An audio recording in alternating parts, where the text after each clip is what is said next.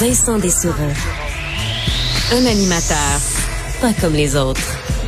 Il explique et démystifie. Il couvre tous les angles de l'actualité. Cube Radio. Il pense, il analyse, il commente, il partage. Vincent Dessureau. Cube Radio.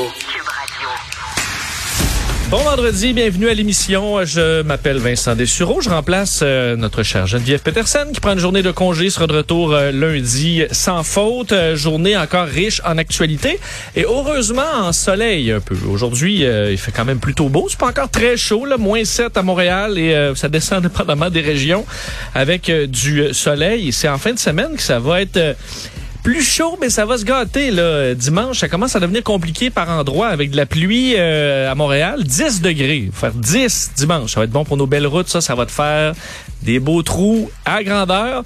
Mais euh, il y aura donc euh, de la chaleur, de la pluie. Mais dépendamment d'où on se trouve, ça devrait tomber par moment en pluie verglaçante. Alors dimanche, ça va en être une assez compliquée, dépendamment des endroits où vous vous trouvez. Ce sera à surveiller. Et je me souvenais pas, mais c'est le changement d'heure la semaine prochaine, pas en fin de semaine la semaine prochaine.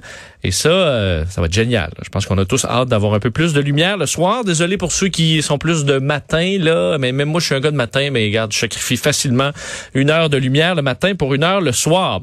Euh, sinon, ben, on surveille le dossier ukrainien. Euh, je sais pas si vous avez eu de la misère à dormir euh, la nuit dernière avec ce qui se passait à la centrale nucléaire, donc la plus grande d'Europe, qui a été sous les, bon, les feux russes dans les dernières heures. C'est un dossier qu'on va suivre avec un expert tantôt.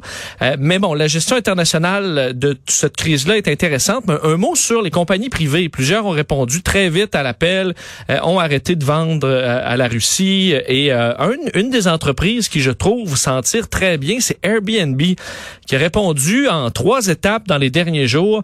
Et je trouve ça assez fascinant comment cette compagnie-là gère rapidement euh, et sur la coche sur ce dossier-là. Première étape, euh, ça a été d'annoncer là jusqu'à 100 000 euh, locations gratuites pour des réfugiés à la grandeur du monde qui auront besoin des réfugiés ukrainiens. Donc jusqu'à 100 000 locations gratuites. Ils ont un fonds pour ça qui peut être très pratique là, avec le, la quantité de réfugiés qui, qui, qui arrivent de jour en jour, entre autres en Pologne, en Bulgarie, en Moldavie, en Moldavie, en Pologne.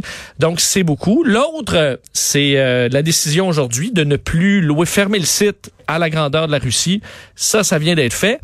Et l'autre, c'est une initiative de certains internautes qui cherchaient des moyens d'aider les Ukrainiens et qui se sont dit, ben, je vais aller voir sur Airbnb, est-ce qu'il y a des, des endroits à louer? Je vais les louer.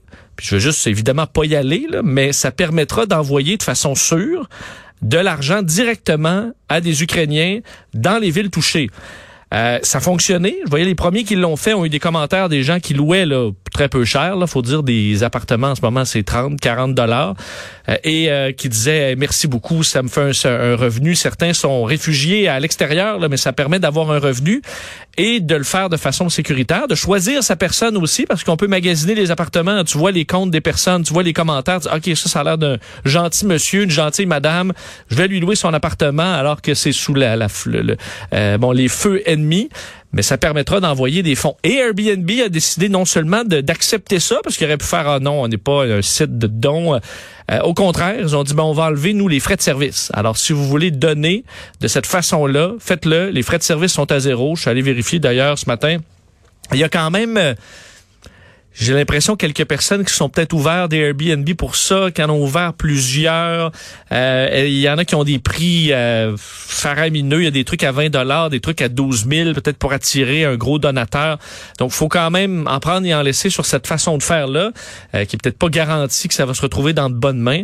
Mais c'est intéressant de voir des internautes s'adapter à la situation et des compagnies aussi qui s'adaptent à cette situation.